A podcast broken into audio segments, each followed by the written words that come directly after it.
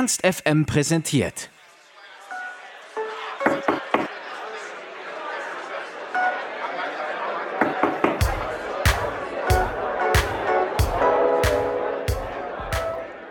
Bereits letztes Jahr ist Moritz Lai mit Band beim Ernst FM Festival aufgetreten. Und jetzt hatte Backstage ihn solo zum Interview. Es wurde über einiges gesprochen, zum Beispiel die Bedeutung von Heimweh, Disco-Beats der 70er und 80er und die Reeperbahn.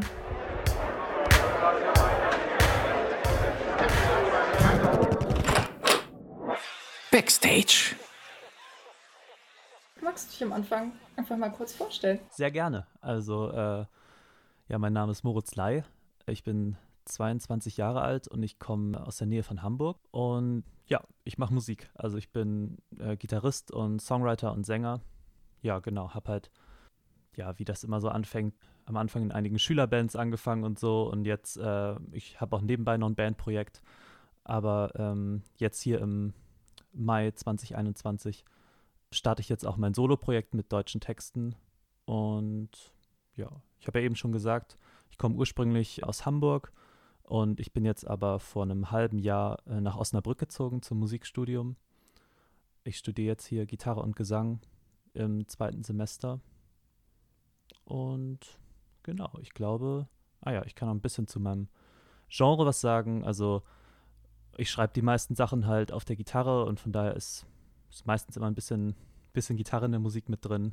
Und ähm, ich stehe auch gern auf so, also so schon poppige Sachen, aber was immer auch ein bisschen tanzbar ist, also wo ein bisschen äh, Funk mit drin ist und so. Also ich höre auch gern so, so alte Disco-Sachen.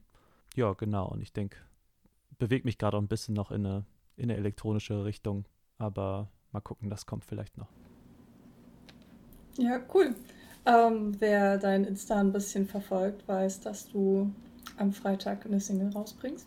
Heimweh. Ähm, wir haben schon mal reingehört. Ähm, meine Frage zu Heimweh ist, wonach hat man Heimweh, wenn man pandemiebedingt die ganze Zeit eh nur zu Hause rumhockt? Also, äh, was ich so ein bisschen bei dem Song Heimweh machen wollte, ist jetzt gar nicht so unbedingt, dass es jetzt darum geht, wonach habe ich als Songwriter, der den Song jetzt singt, wonach habe ich Heimweh, sondern dass es so ein bisschen an sich jeder für sich selbst irgendwie äh, auf, seinen, auf seinen Fall projizieren kann. Und also ich kann auf jeden Fall sagen, ich habe gerade mega Heimweh danach, auf Konzerten zu sein oder so. Und einfach so, also nach, nach Gefühlen, die man, die man vielleicht vermisst. Jetzt, wo wir auch über, über die Pandemie sprechen natürlich. Aber ich meine, es kann Heimweh sein nach einer, nach einer Person oder wie das Wort ja sagt, erstmal nach einem, nach einem Ort vielleicht, auch nach dem Ort, wo man herkommt. Und von daher finde ich, ist Heimweh, glaube ich, eine Emotion, die wir alle kennen, aber die so ein bisschen, bisschen flexibel ist, da danach, wonach man jetzt Heimweh hat. Stichwort Pandemie, du hattest das vorhin gesagt. Wie würdest du sagen, hat so das letzte Jahr dich als Künstler in deinem Schaffen so beeinflusst?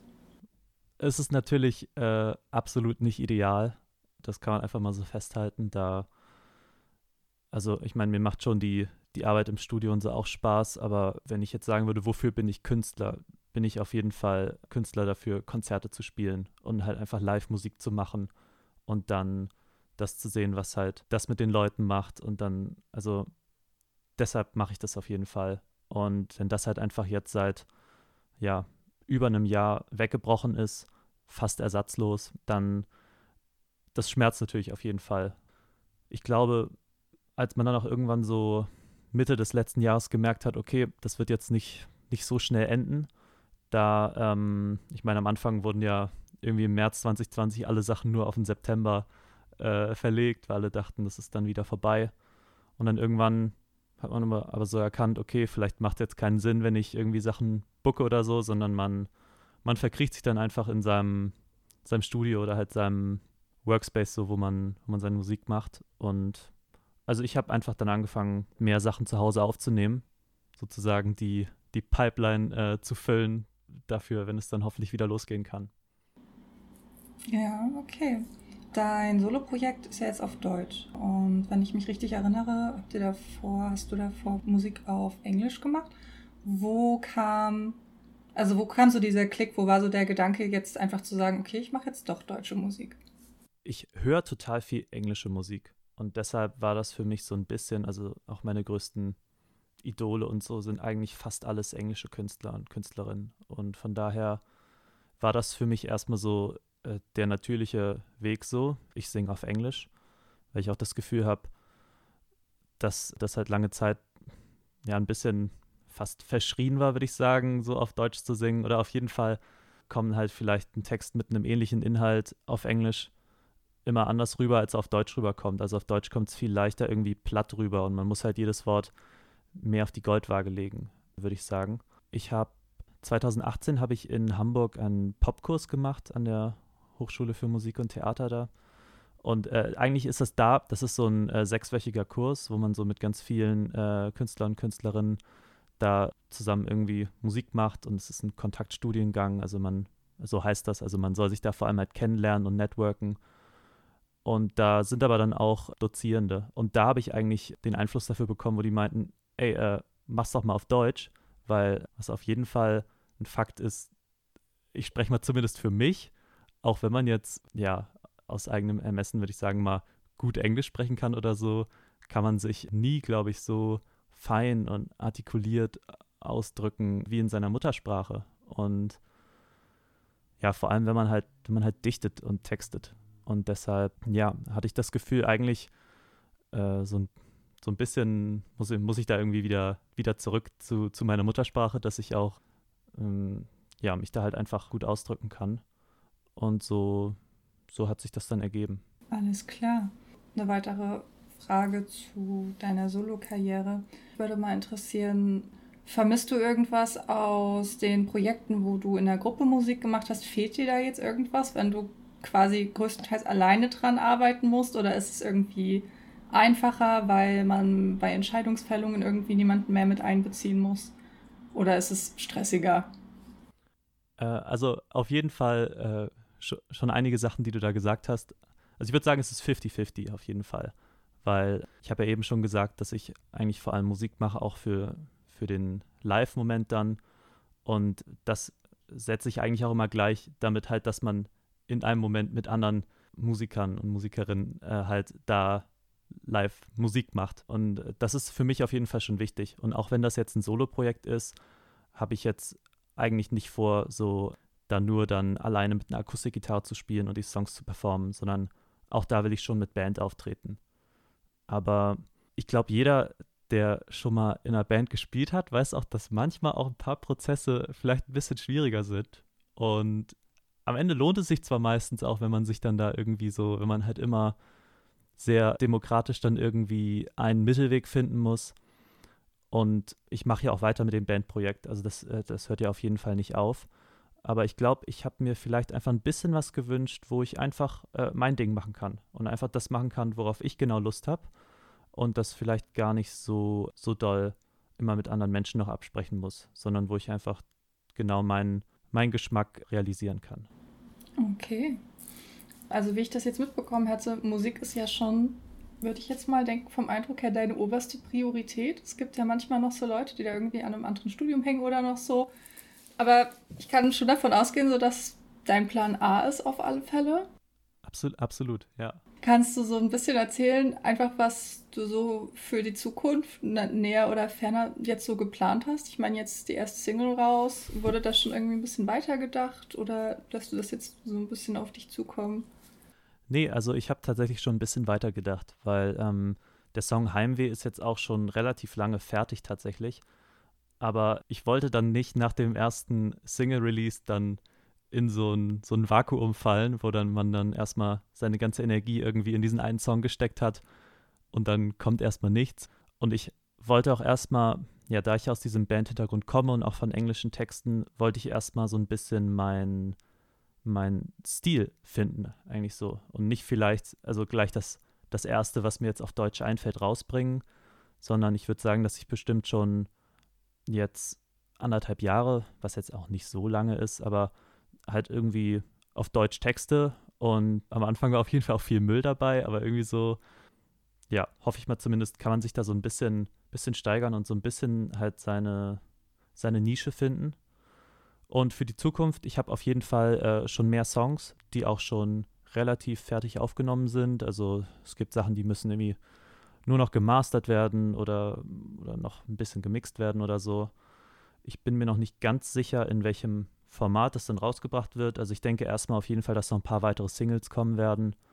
Aber eigentlich würde ich gern auch auf jeden Fall mal größere Projekte machen. Also halt nicht, nicht nur immer Singles, sondern auch schon mal auf jeden Fall eine EP. Und ja, vielleicht so in ein paar Jahren auch mal ein Album. Also jetzt auf jeden Fall mehr Songs sind, sind in der Pipeline. Wir hatten jetzt über das letzte Jahr auch genug Zeit. Okay, beim Musikmachen, wer würdest du sagen, sind so deine musikalischen Vorbilder? Wo ziehst du Inspiration her? Was sind so deine Einflüsse? Also erstmal, wenn ich, wenn ich Musik mache, denke ich meistens vor allem eigentlich so in, in auf der Gitarre, denke ich eher als äh, jetzt irgendwie als Sänger oder so ich würde auch sagen, dass ich eigentlich ein Gitarrist bin, der singt und nicht jetzt irgendwie ein Sänger, der nebenbei noch, noch Gitarre spielt. Und deshalb, meine Idole sind eigentlich fast alles äh, Gitarristen. Also ich bin ein riesen John Mayer-Fan. Das ist auf jeden Fall ein sehr großer Einfluss. Dann, ich hatte ja am Anfang schon ein bisschen erzählt von dieser, dieser Funk- und ähm, Disco-Richtung, also Nile Rodgers und, und Chic, so die diese ganzen späte 70s und, und 80s Hits gemacht haben. Das ist auf jeden Fall auch großer Einfluss. Und dann, ja, was, was moderne Künstler angeht. Aber, also die zwei auf jeden Fall. Und genau, ich denke, es gibt dann natürlich noch ein paar Bands, die ich klasse finde, so ähm, Parcels oder, oder Frank Moody oder ähnliches. Und ja, also vor allem halt diese, diese Welle jetzt auch so von, von Funk-Pop-Musik aus den letzten, letzten fünf bis zehn Jahren. Wenn Angenommen, es wäre wirklich alles möglich. Hättest du jemanden für die ultimative Traumcollab? oh, gute Frage. Ich müsste wahrscheinlich John Mayer sagen, einfach weil ich so ein Riesenfan bin. Also äh, auch schon halt ewig lange. Aber ultimative Traumcollab könnte ich mir, denke ich, auch. Nee, ich sag mal Bruno Mars. Interessant. Okay. Also Bruno Mars ist einfach auch so, der kann auch irgendwie, irgendwie alles. Und äh, ich glaube, das, das würde sehr viel Spaß machen, mit dem Musik zu machen. Das kann ich mir vorstellen. Der wirkt immer sehr quirlig irgendwie. Ich glaube, der hat ganz viel Energie. Auf alle Fälle. ja, ähm, du warst letztes Jahr bei uns zum Ernst FM Festival. Wir erinnern uns zurück. Bist du bis dato schon öfters live aufgetreten oder also ich habe so mitbekommen, du bist schon eher so der Live-Performer. Wie sehr fehlt es dir und so, was ist das, wo, wo würdest du als erstes auftreten, wenn die Clubs und die Bars wieder offen haben und die Locations? Ja, also ich würde sagen, vor Corona sind wir auf jeden Fall, also da hatte ich ja das Solo-Projekt noch nicht, also da haben wir halt, sind wir mit der Band auf jeden Fall öfter live aufgetreten. Und ich glaube, meine Lieblingsshows habe ich an sich immer, also wir haben ein, paar Mal sind wir schon in Hamburg äh, auf der Reeperbahn aufgetreten, in verschiedenen Venues. Und das waren eigentlich immer so die Sachen, die ich am coolsten fand. Weil irgendwie dann hängt man auch vom, vor dem Konzert halt dann noch irgendwie auf der Reeperbahn rum und trinkt vielleicht noch ein Bier zum Auflockern oder so. Da fühlt man sich auf jeden Fall schon, wie, wie sich so, ja, weiß nicht, entweder in den 60ern so die Beatles gefühlt haben müssen, als sie in als sie in Hamburg waren oder so wie Udo Lindenberg oder ich finde einfach die Reeperbahn hat halt auch, ja, für mich, auch weil ich aus Hamburg komme, irgendwie sowas, sowas Anziehendes. Und also das sind so die Konzerte, auf die ich auf jeden Fall jetzt äh, mit der besten Erinnerung zurückblicke.